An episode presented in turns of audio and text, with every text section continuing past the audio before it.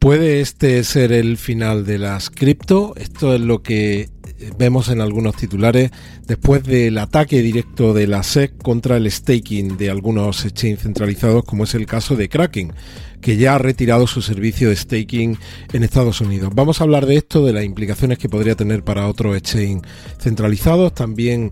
para algunos descentralizados hablaré sobre eso y como siempre analizaremos algunas noticias sobre mercados, las bolsas, gráficos de Bitcoin y qué es lo que está pasando en este momento en el mercado de las cripto. Así que bienvenidos a otro episodio de Criptomercados y Pymes. Te recuerdo que si eres nuevo en el canal, por favor te suscribas y active la campana de notificación. Hoy en la prensa económica pues hemos leído artículos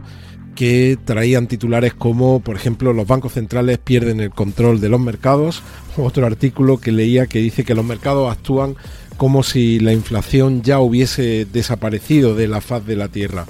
La realidad es que las bolsas europeas hoy han estado cayendo. De hecho, el IBEX al principio de la sesión de hoy perdía los 9.100 puntos y caía más de un 1,50 fundamentalmente motivado por la caída de Inditex y su acuerdo con los sindicatos respecto a un acuerdo salarial alcanzado con los sindicatos. Y también había otra noticia bastante mala, una noticia que, tiene que ver con, un acuerdo que, que, tiene Adidas con una firma que se llama Yeezy, creo que lo estoy pronunciando bien, una firma de zapatillas que en su momento tuvo como persona representativa de esa, de esa marca al rapero Kane West, que pues no tuvo otra que deshacerse en elogio eh, eh, con los israelitas en octubre-noviembre del pasado año motivo este que o declaraciones estas que motivaron la rescisión del contrato con el rapero. Ahora mismo Adidas se está jugando, según los analistas, el perder eh, por esta participación unos 1.300 millones de dólares este año 2023 y por eso hoy Adidas ha arrancado la sesión cayendo más de un 11% en bolsa. Y bueno, después de estas pinceladas de cómo, eh, qué, noticias eh, han arrancado hoy el día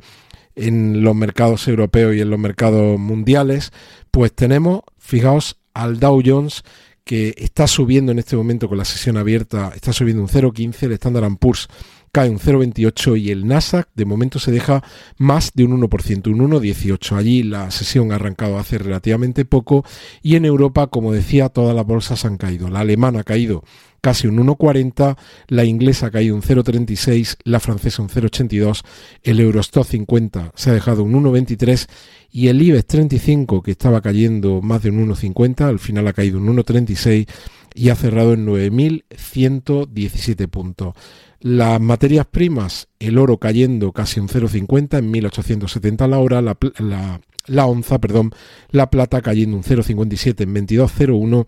y el barril de petróleo, la denominación Brent 86,38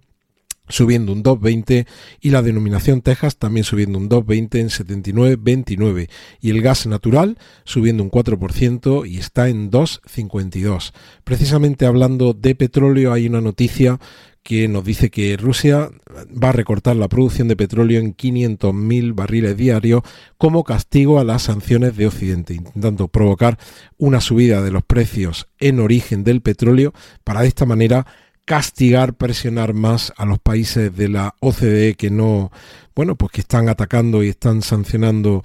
a Rusia en ese conflicto que tiene abierto con Ucrania y ese incremento del precio del petróleo, en caso de que finalmente se, se produzca y se vaya a la zona de los 100 dólares el barril de petróleo, pues clarísimamente perjudicaría a los bancos centrales y a los gobiernos en su lucha por eh, controlar la inflación.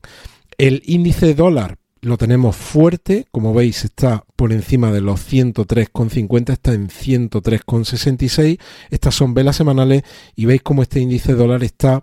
pues peleando por recuperar esta línea de tendencia que rompió clarísimamente en la semana de comienzo de enero, la semana del 9-10 de enero,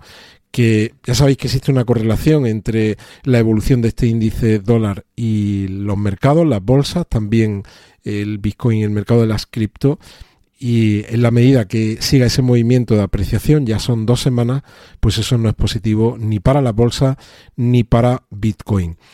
Hablando del tema del staking, fijaos unas declaraciones de Brian Armstrong, ayer también las traía, él es el CEO de Coinbase, diciendo seguiremos luchando por la libertad económica, que es la misión de Coinbase, y también por proteger a nuestros clientes de la extralimitación del gobierno. En relación con esto, pues hay, por un lado, unas declaraciones de una comisionada de la SEC diciendo que esto que puede entenderse, esto que ha pasado respecto a Kraken, y, ahora analizaremos la noticia, eh, que es la imposibilidad de que Kraken siga comercializando su sistema de staking en, Estados Unidos para ciudadanos norteamericanos, eh, que puede ser entendido como una victoria para los inversores, ella dice que no está de acuerdo y que por lo tanto disiente. Y dice que, dice ella que utilizar medidas coercitivas para decir a la gente cuál es la ley en un sector emergente no es una forma eficiente ni justa de regular. Además, dice ella, los servicios de staking no son uniformes, por, por lo que las medidas coercitivas puntuales y los análisis uniformes no sirven. En relación con esto, se ha entrevistado en la CNBC a, a Gary Gensler, el responsable de la SEC, se le ha preguntado por estas declaraciones y él al final, literalmente y como decimos coloquialmente, se ha salido por la tangente diciendo que el mandato y la misión de la SEC es defender a, los inversores y que igual que en su momento se luchó hace ya muchos años cuando las compañías empezaron a cotizar contra la información, contra el uso de información privilegiada en los mercados, pues que ahora de igual manera se está haciendo contra algunos proyectos cripto que son securities o que están comercializando productos que son securities y que no lo están haciendo como tal, tal cual lo ha dicho en esta entrevista y vamos a ver qué es lo que ocurre en las próximas semanas. Porque, como decía, fijaos, este es un artículo de Bolsa Manía que habla de que las cripto y el Bitcoin se hunden tras la sentencia de la SED contra Kraken. Este, este acuerdo entre la SEC y Kraken implica el pago de una multa de 30 millones de dólares en concepto, y abro comillas, de restitución, interés de demora y sanciones civiles, ya que la SEC había acusado a Kraken de no registrar la oferta y venta de su programa de staking de criptoactivos como servicio. Bueno, pues esto es lo que ha habido y lo que probablemente va a ocurrir es que la SEC va a continuar este procedimiento no solo contra Kraken, ya cerrado, sino contra el resto de los exchange que tienen un servicio de staking comercializándose en Estados Unidos. Y no se queda ahí la cosa, porque es probable que también lo intenten hacer con los exchange descentralizados en, en el sentido de que prohíban su comercialización. ¿Te está gustando este episodio? Hazte fan desde el botón apoyar del podcast de Nivos. Elige tu aportación y podrás escuchar este y el resto de sus episodios extra. Además, ayudarás a su productor a seguir creando contenido con la misma pasión y dedicación.